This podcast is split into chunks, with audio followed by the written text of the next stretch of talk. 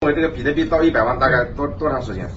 这是这样的，比特币每四年减半一次，对每减半一次十倍，嗯，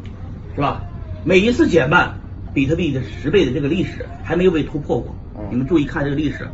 然后呢，二零二零这是第一次，呃，再过一次二零二零，还有一年左右的时间，减半，嗯再减半又是十倍，每次这个历史一定是还能继续的。但是我我我就说，短期无法判断，长期不用判断，肯定涨，知道吧？也就是说，老于，你想想，再过四次减半，你看现在是现在是大约是四千美金，是吧？涨十倍四万美金，四万美金如果再跌一跌，大约到了两万美金，两万美金再涨十倍，二十万美金，二十万美金再跌一跌到十万美金，十万美金再涨一次，一百万美金够了。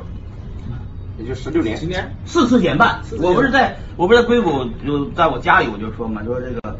坐在我家里啊，就是坐在这里，嗯，啥也不动，四次减半，百万美金，我就找这打油诗嘛，好记嘛。现在就是大家大家大家不要太多的持有比特币，每个家庭就持有一个，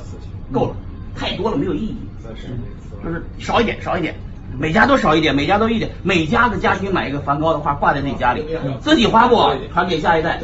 嗯买一个比特币养老，嗯是吧？你多了孩子多三个孩子就买三个，给他们孩子一家一个，将来临死的时候传出去就完了，也这这这多简单。他说很多人家庭都有这两万块钱，就是现在就是觉得太贵，嗯就觉得资金盘传销币的币便宜，